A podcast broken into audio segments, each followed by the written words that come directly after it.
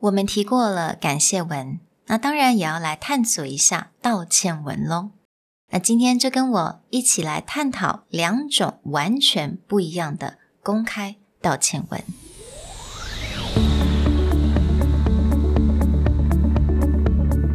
Hello，欢迎来到 Executive Plus 主管与沟通力的 Podcast。I'm Sherry, an educator, certified coach, and style enthusiast. 我相信专业有效的沟通是语言跟逻辑的完美结合。And I'm Nick, a startup consultant, corporate trainer, and late night gaming junkie.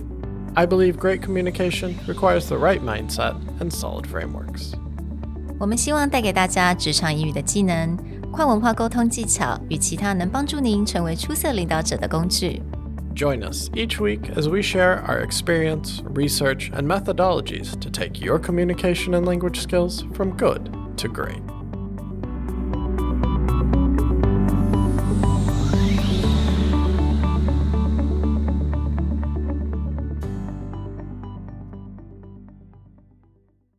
Good morning, everyone. Welcome back to Executive Plus Podcast. 那今天的单元又由我 Sherry 来为大家服务。其实今天呢，我不太需要一个人来录音，但是我 有点想要坐在这边跟大家聊一聊。I want to get a little bit personal today. I want to get a little bit chatty today, and I hope you guys are up for it. Because let me tell you, 如果你今天的早晨不是那么的美好的话，you know what? You're not alone. Because my morning was not good. 从一早上起来，发现我完全 miss 掉我的两个闹钟，and I never, never, never miss my alarm clock. Never ever， 我永远都是比我 alarm clock 再早一点起来的人。但是不知道为什么今天就整个很无意识的把那两个 alarm 就把它按掉了。I was late and therefore my daughter was also late. If you're a parent，你有把小孩子赶着把他带出门送他上学的话， 那你知道这种感觉就是非常的赶，而且是 it's not a very pleasant feeling. So that was my morning. 然后呢，把他送，好不容易把他送到呃学校之后，回来就开始准备要上班。准备上班的过程呢，我一个非常好的朋友，那非常感谢他呢，通知我。嗯，我们在今天上午所发出去的一个单元，也就是 live lesson 的那个单元，中间有十秒钟的这个声音上出了一些问题，and that really drove me crazy. I was so so sad. 我知道十秒钟真的对很多人想说，哎呦，那就 you know 算了吧，十秒钟吧。但是其实我第一个是想到，OK，我能不能够去马上去改变，马上去纠正这件事情。后来又觉得，又想到说，完了，我根本没有这个档案。这个档案是在 Nick 的电脑上面，他一整天人都在 training，我不应该去吵他。There's literally nothing I can do, and that's the worst feeling of all. 但是我必须要先说，先跟大家说对不起。If that affects your learning experience at all, I am so so sorry, guys. 但是 I really wanted to fix it, but I couldn't. Um, but I will make sure that that doesn't happen in the future. 有的时候就是必须要 let it go，小小的错误、小小的 flaw，就是必须要接受它。That's part of life, guys. Part of life. 我现在是在自己教育自己，so I'm just coaching myself to accept this and let it go and move on with my day. So speaking of apology. 那我们就来今天的 topic，也就是我们要来探索两个 非常不同的公开道歉文。那这两个公开的道歉文，在某种程度上是非常不一样的，它的情况也非常的不同。所以我并没有办法说真的能够来比较哪一个比较好，还有哪个比较不好。我只能说这两个主角，他们对于他的听众跟他观众的认知非常的不一样。一个是非常了解，是完全是为了他的听众跟观众而做的这个道歉文；另外一个就不是了。So let's talk about the somewhat better one first of all. Now, this came from an Australian TV reporter named Matt Doran. 那如果大家对于 Matt Doran 不是非常的了解，或者你第一次听他的名字的话，You know what? I'm the same, and I had no idea about him until recently. 但是你应该知道 Adele 是谁吧？Adele 她最新的一个专辑才刚刚发行，她在发行专辑之前一定会有很多的 interview 的访谈。那这一位 Matt Doran，也就是澳洲的 TV reporter，也就是有这个机会能够跟 Adele 坐下来做这个访谈。但是先让我稍微解释一下，为什么他今天要道歉。那他道歉的原因，就是因为他在做这个访谈之前。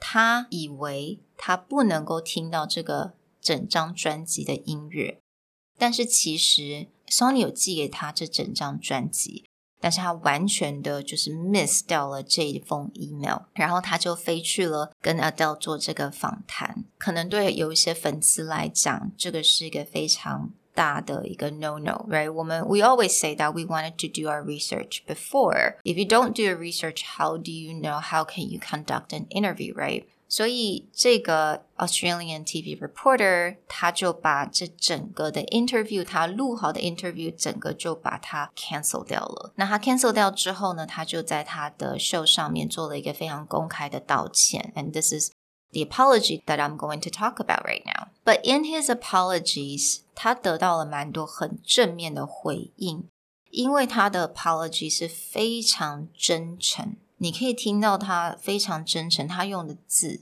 他的内容，我觉得是我们可以来学习的。Let's talk about the words that he used. 呃，这整个 interview 我会放在我们的讲义里面，那我也不会全部的这样念出来，因为 it's gonna get a little long. But I will point out some of the words choice that he used. So he did say. I made the terrible mistake of assuming we weren't to be given a preview copy of this album. Okay, so he used terrible mistake, terrible mistake. 之后他也说了，the genuine, dead set, hands-on heart truth is that I missed it. So he's talking about how he missed the email by an absurdly long margin, the most important email I have ever missed in my life。从这两句你就可以听到 genuine, dead set, hand on the heart truth。这个表现他是非常的真诚，他现在完全是在说实话。他也讲了 absurdly。absurdly 很 crazy 的 absurdly 这个字，the most important email I've ever missed in my life。你也可以感受到他是真的非常的不敢相信，他居然 miss 掉了这么重要的 email。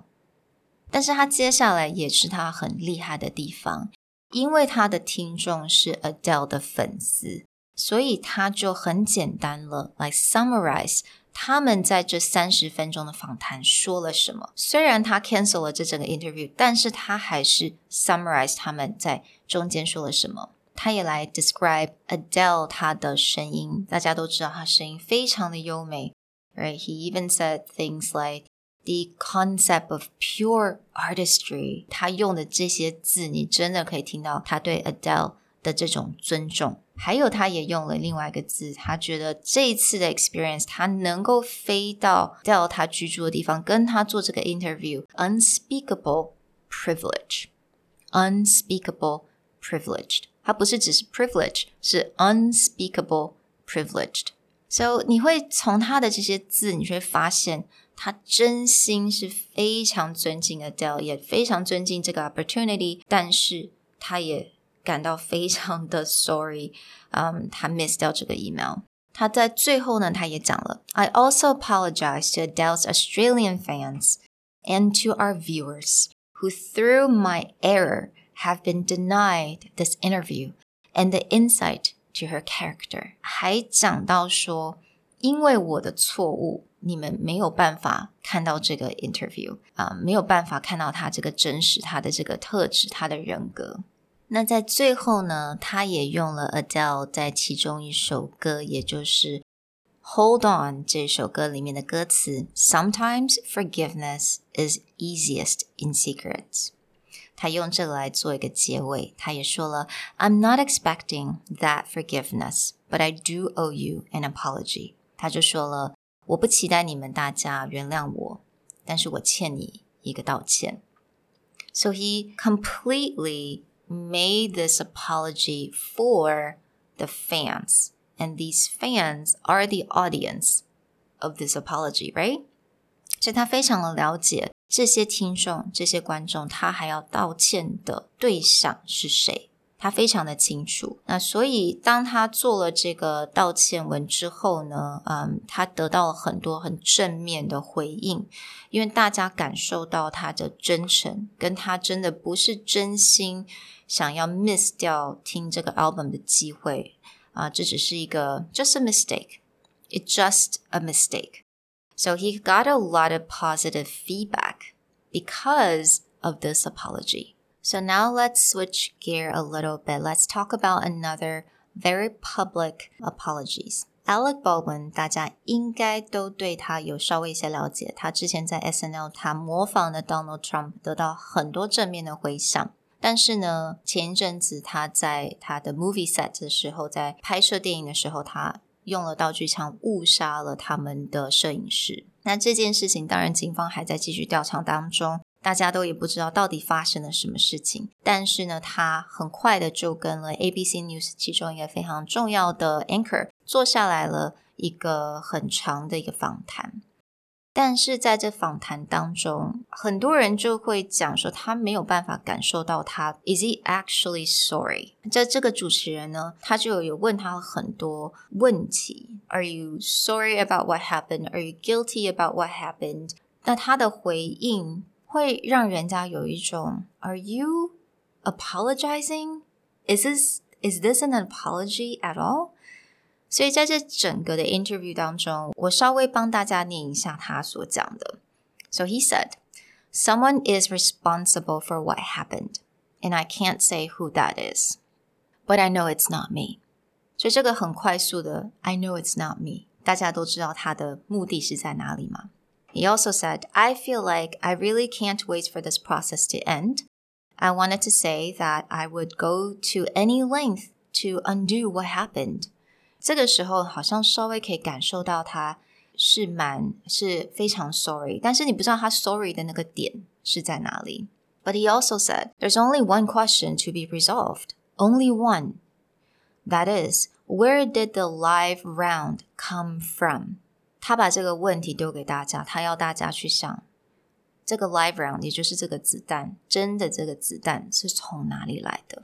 那在这个接下来的 interview 当中呢？他就也提到了，虽然他是这个 movie 的一个 producer 制作人之一，但是他只是 creative 的 producer。那他并没有像另外一些明星，for example George Clooney，他是真正的去 check 所会用到的这些武器是否是安全的。这个主持人就问他啦，What is the actor's responsibility？因为他说他。他并没有去 check 这些 firearm 是否是 safe 的嘛？那 Baldwin 他就说了，to do what the prop and armor tells him to do。所以他这边很明显的，他只是在说自己是 follow 人家的 order，然后呢，他把这个责任是从他身上移开。那这整个的 interview 我也会把它放在这个呃 handouts 当中。但是你会很强烈的感受到，他并不是在跟观众道歉。虽然这好像是一个道歉文，但是他完全没有在道歉。那很不幸的，在这个这个 ABC 的这整个访谈的播出不到几天之后 ，Alec Baldwin 就把他整个 Twitter account 整个就 cancel 掉了。我相信这也是因为大家。听到了他这个访谈，听到了他这些回应，一定也会感受到 What are you trying to say? This is really confusing. So it doesn't make us feel good about this entire incident. And I'm sure you guys probably feel the same as well. 两篇都是所谓的道歉文， 但是我们可以从 Matt 身上看到这些 compassion, sorrow, apologies. 还有他是非常真诚的，就从他这些字。那我们在 Alec 身上看到的是不一样的。那我不知道，如果 Alec Baldwin 他哪一天决定用像 Matt 的这种方式来跟大家道歉，是否可以改变他的形象？We shall see. And I really hope you guys liked the episode today. And I'll talk to you guys next time. Bye.